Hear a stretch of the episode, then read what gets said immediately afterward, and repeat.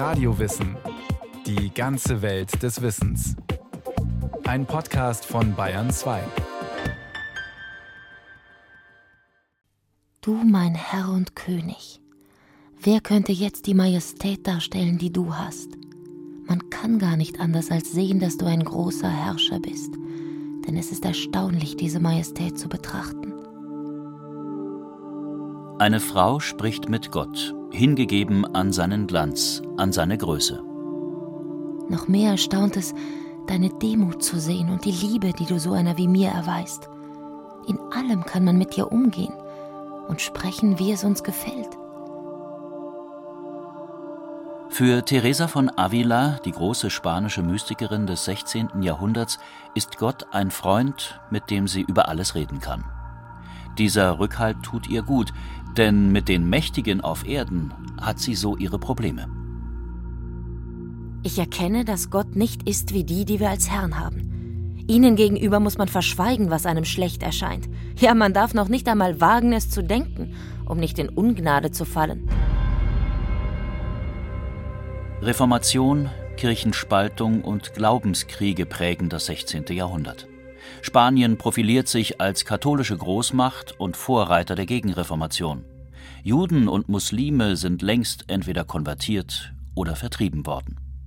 Die Inquisition bedroht Abweichler mit Folter und Tod, und Frauen, die aus der Reihe tanzen, leben gefährlich.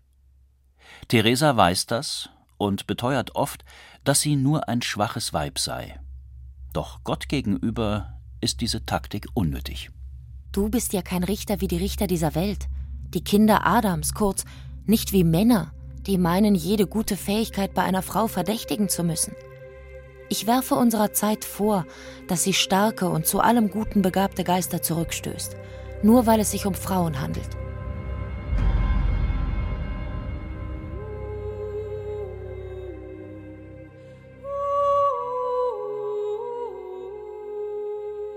Theresa schöpft ihre Kraft aus ihrer intensiven Nähe zu Christus.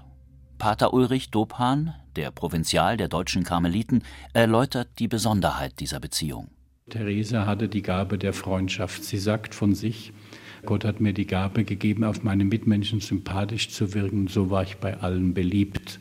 Aufgrund dieser Gabe der Freundschaft hat sie auch mit dem Menschen Jesus Christus schon vor ihrem Eintritt ins Kloster einen persönlichen Kontakt aufgenommen. Pater Ulrich gehört zu einem Orden, den Teresa von Avila zwar nicht gegründet, aber doch so gründlich reformiert hat, dass es einer Neugründung gleichkommt.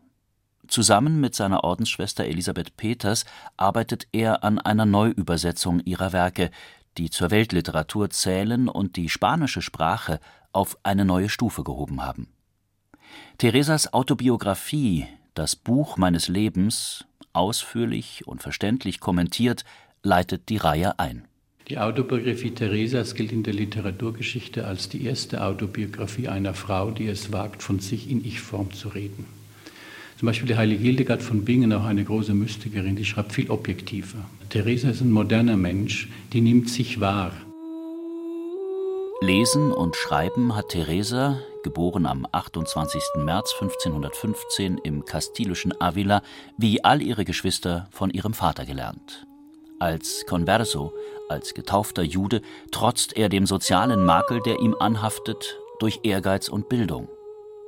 Die Mutter stirbt, ausgelaugt von zahlreichen Geburten, bereits mit 34 Jahren.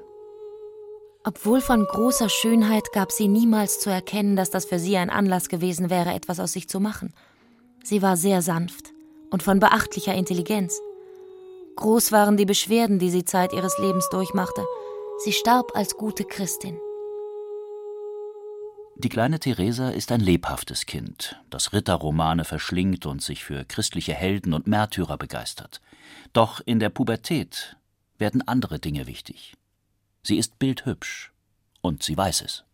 Ich begann aufwendige Kleider zu tragen und mir zu wünschen, durch mein Aussehen zu gefallen, mit viel Sorge um meine Hände und Haare, mit Parfum und allen Dummheiten, derer ich dazu habhaft werden konnte, und das waren viele, denn ich war sehr eitel.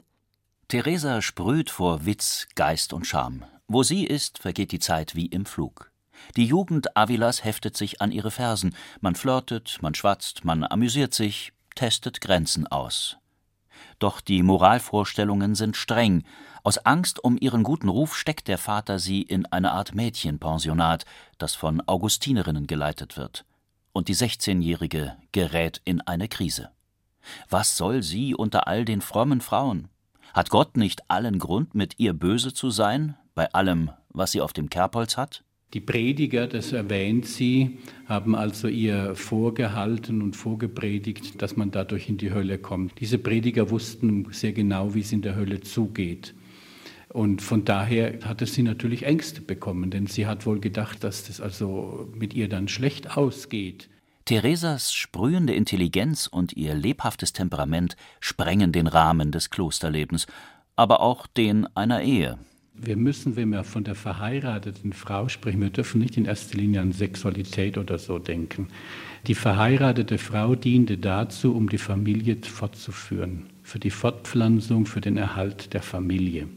Die Liebe fand außerhalb der Ehe statt. Also doch Kloster? Eine dritte Möglichkeit gibt es nicht. Fieberschübe suchen Theresa heim, der Vater holt sie nach Hause. Ein Onkel gibt ihr religiöse Bücher, und die stimmen das verstörte Mädchen sehr nachdenklich. Vielleicht lohnt es sich ja doch, der Welt zu entsagen, wenn man das Himmelreich als Perspektive hat. Bei dieser Überlegung zur Wahl meiner Lebensform bestimmte mich meiner Meinung nach mehr knechtische Furcht als Liebe. Ich machte viele Anfechtungen durch in jenen Tagen. Schließlich überwindet sie sich. 1535 tritt sie gegen den Willen des Vaters in das karmelitische Menschwerdungskloster ein, das Convento de Santa Maria della Encarnación. Das Leben dort ist eigentlich ganz angenehm. Die Frauen dürfen ihre Zellen komfortabel einrichten, sich mit Schmuck behängen, ausgehen, Gäste empfangen. Die schöne und kluge Teresa wird zum Publikumsmagnet des Klosters, doch schon bald fängt sie sich eine seltene Infektionskrankheit ein. Man fürchtet um ihr Leben.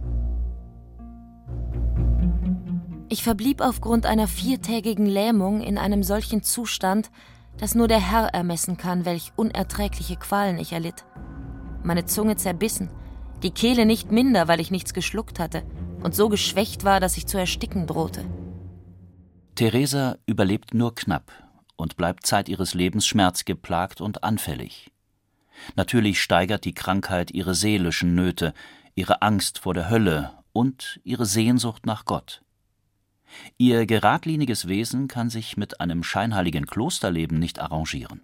Sie sucht Zuflucht im Gebet, sucht die innige, ganz persönliche Begegnung mit dem menschgewordenen Gott. Die Szene Jesu am Ölberg, das hat sie bewegt.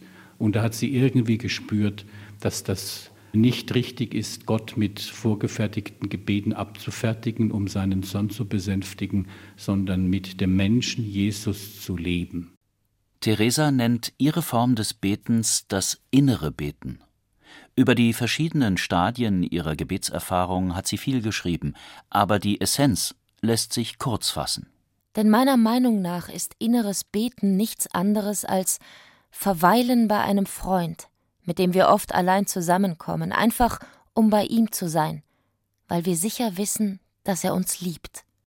Schließlich kommt es 1554 zu einer Art Erweckungserlebnis. Anlässlich eines Festes hat man im Gebetsraum eine Statue des mit Wunden übersäten Christus aufgestellt. Der Anblick erschüttert Theresa zutiefst. Aufgelöst in Tränen warf ich mich vor ihm nieder und flehte ihn an, mir ein für allemal Kraft zu geben, ihn nicht mehr zu beleidigen. Die Passion Christi bricht ihr fast das Herz. Aber sie verherrlicht das Leid nicht und auch nicht das Kreuz. Sie hat Mitleid mit Jesus. Sie identifiziert sich mit ihm. Sie will ihn trösten. Mir schien, dass er mich, wenn er einsam und niedergeschlagen war, als einer, der in Nöten ist, zu sich lassen müsste. Von diesen simplen Vorstellungen hatte ich viele. Theresas Spiritualität ist konkret und anschaulich. Doch viele geistliche Lehrer lehnen alles Bildliche ab, sogar Vorstellungen von Jesus, da ihnen zu viel Menschliches anhafte. Theresa sieht das ganz anders. Solange wir leben und Menschen sind, ist es etwas Großartiges, Christus als Menschen bei uns zu haben. Wir sind keine Engel, sondern haben einen Leib.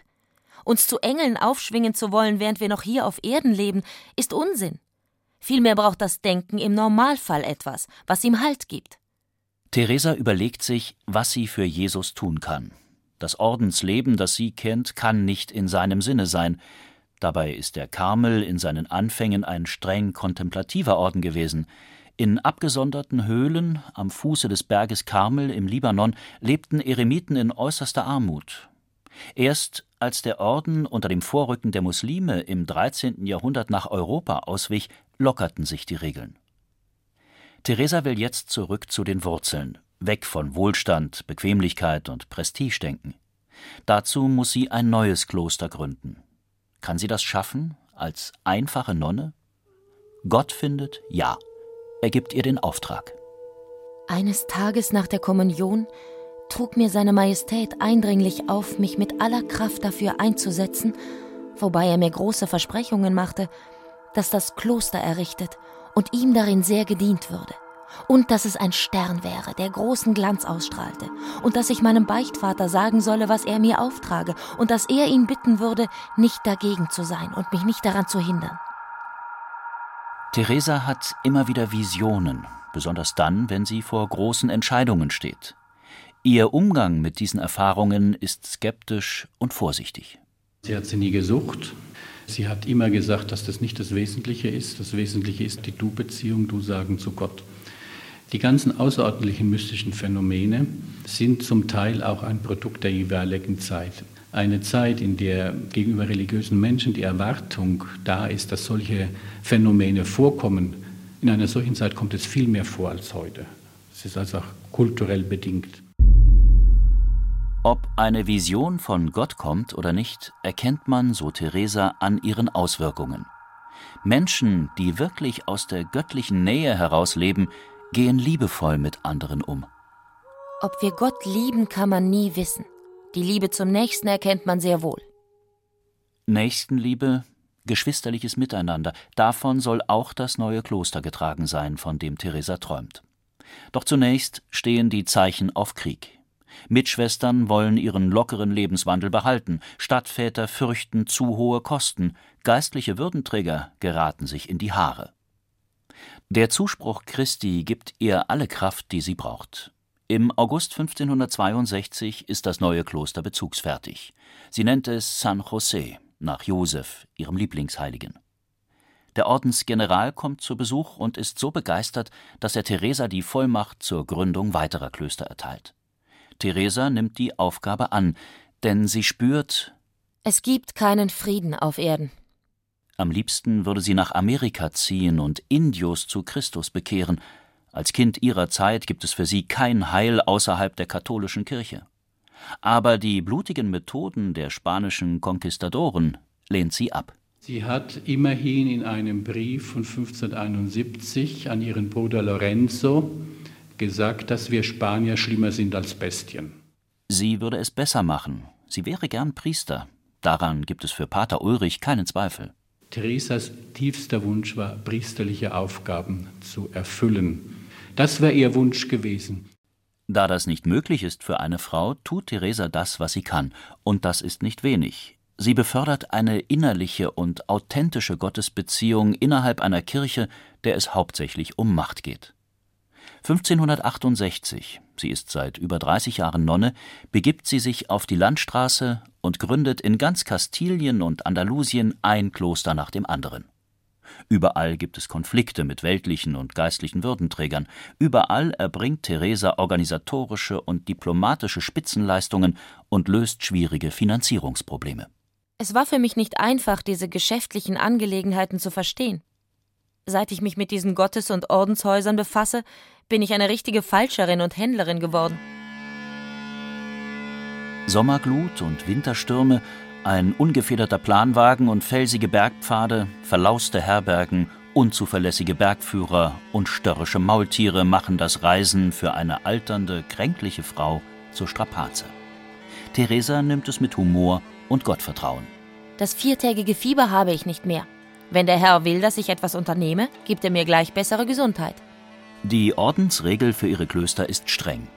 An der Klausur, an Armut, Keuschheit und Gebet gibt es nichts zu rütteln. Und Theresa als Führungspersönlichkeit ist ein echter Glücksfall. Ich lege großen Wert auf Tugenden, aber nicht auf Strenge. Vielleicht kommt es daher, dass ich selbst so wenig bußfertig bin.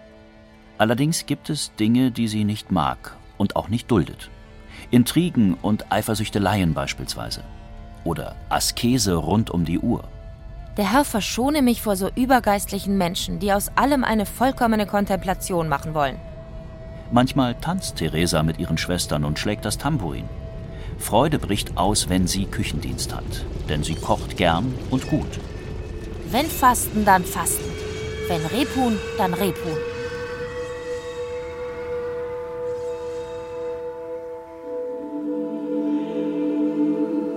Theresa lebt gern als Frau unter Frauen. Das Kloster ist auch ein Schutz vor der Frauenfeindlichkeit ihrer Umgebung. Bekanntlich muss die Ehefrau, um gut verheiratet zu sein, mit ihrem Manne so umgehen, dass, wenn er traurig ist, sie sich ebenfalls traurig zeigen muss, und wenn er fröhlich ist, fröhlich, selbst wenn ihr nicht danach zumute ist. Seht, Schwestern, aus welcher Untertänigkeit ihr euch befreit habt. Der Herr pflegt wahrlich und ohne Fehl einen anderen Umgang mit uns. Er macht sich zum Untergebenen und wünscht, dass ihr die Herrin seid und er sich nach eurem Willen richte. In ihrer Beziehung zu Gott sind Theresas Schwestern freier als in anderen Klöstern, wo die übliche traditionelle Gebetsroutine herrscht. Das geistige Leben funktionierte ja so, Wohltäter gaben Geld und wollten dann, dass die Schwestern eine Novene hielten, eine Prozession, einen besonderen Gedenktag. Und so ist das geistliche Leben der Schwestern zum großen Teil von außen dirigiert worden. Theresa hat damit Schluss gemacht. Und durch das innere Beten ist es ihr gelungen, einen geistlichen Freiraum zu schaffen, dass diese Frauen so mit Gott umgehen konnten, wie es ihnen entsprochen hat. Aber auch Männer werden von Theresa heftig verehrt, geliebt und manchmal auch gegängelt. Hoch in ihrer Gunst stehen Johannes vom Kreuz, ein großer Poet und Mystiker und opferbereiter Mitstreiter bei der Gründung des männlichen Zweiges der reformierten Karmeliten, und Pater Gratian, der Provinzialvikar des Ordens. Nach dem ersten Treffen mit dem um 30 Jahre jüngeren schwebt Theresa im siebten Himmel. Noch nie sah ich eine derartige Vollkommenheit, vereint mit einer solchen Milde. Für nichts würde ich diese Zeit wieder hergeben. Es waren, glaube ich, die besten Tage meines Lebens. Ihre Beichtväter müssen klug und gebildet sein und sie als gleichberechtigt akzeptieren denn oft erteilt Theresa auch ihrerseits Rat. Es ist kein kleines Kreuz, wenn man seinen Verstand jemandem unterordnen muss, der keinen hat. Ich habe das nie gekonnt, und ich glaube auch nicht, dass es richtig wäre. Die Autorität ihrer Beichtväter ist auch ein wirksamer Schutz vor den Inquisitoren, die ihre Schriften ebenso aufmerksam wie misstrauisch lesen. Die Angst der Inquisitoren oder der war natürlich auch die, wenn jemand inneres Beten hält, dann ist das ja nun mal psychologisch ausgedrückt ein Bewusstseinsbildungsprozess. Er wird sich seiner Situation immer mehr klar und bewusst. Und das war natürlich nicht so gern gewollt. Die Frauen lebten ja nun in einer gewissen Situation der Unterdrückung und wer da einmal an der Macht ist, der lässt die nicht gern los. Theresa wird mehrfach angezeigt, aber sie fürchtet sich nicht. Sie bemüht sich nur, alles, was sie denkt und erlebt, so präzise wie möglich darzulegen. Ihre Argumente überzeugen selbst den Großinquisitor, man lässt sie in Ruhe. Und so schreibt Theresa weiter, ein Werk nach dem anderen, dazu zahllose Briefe. 1577 verfasst sie auf Bitten von Pater Gratian ihr mystisches Hauptwerk, Die innere Burg. Die menschliche Seele, so erläutert sie zu Beginn, sei als eine Art Burg zu betrachten, die ganz aus einem Diamant oder einem sehr klaren Kristall besteht und in der es viele Gemächer gibt, gleich wie im Himmel viele Wohnungen sind. Denn wenn wir es recht betrachten, Schwestern, so ist die Seele des Gerechten nichts anderes als ein Paradies, in dem der Herr, wie er selbst sagt, seine Lust hat. Ich finde nichts, mit dem sich die große Schönheit einer Seele, ihre Weite und ihre hohe Befähigung vergleichen ließe. Im Zentrum der Burg wartet Gott darauf, sich mit der Seele zu vereinen. Die große poetische Leuchtkraft des Textes lässt nicht ahnen, wie alt und verbraucht die Autorin sich schon fühlt. Obwohl vieles darauf hindeutet, dass sie Krebs hat, kommt sie nicht zur Ruhe. Sie stirbt auf ihrer letzten Reise in der Nacht vom 4. auf den 5. Oktober 1582 in Alba de Tormes. Ihre letzten Worte sind Es wird Zeit, dass wir uns sehen, mein Geliebter. 1622 wird Theresa heilig gesprochen, 1970 zur Kirchenlehrerin ernannt. Aber vermutlich bräuchte es die Ehre der Altäre gar nicht, um sie unsterblich zu machen. Ihr Werk spricht für sich. Es ist eine zeitlose Quelle der Ermutigung.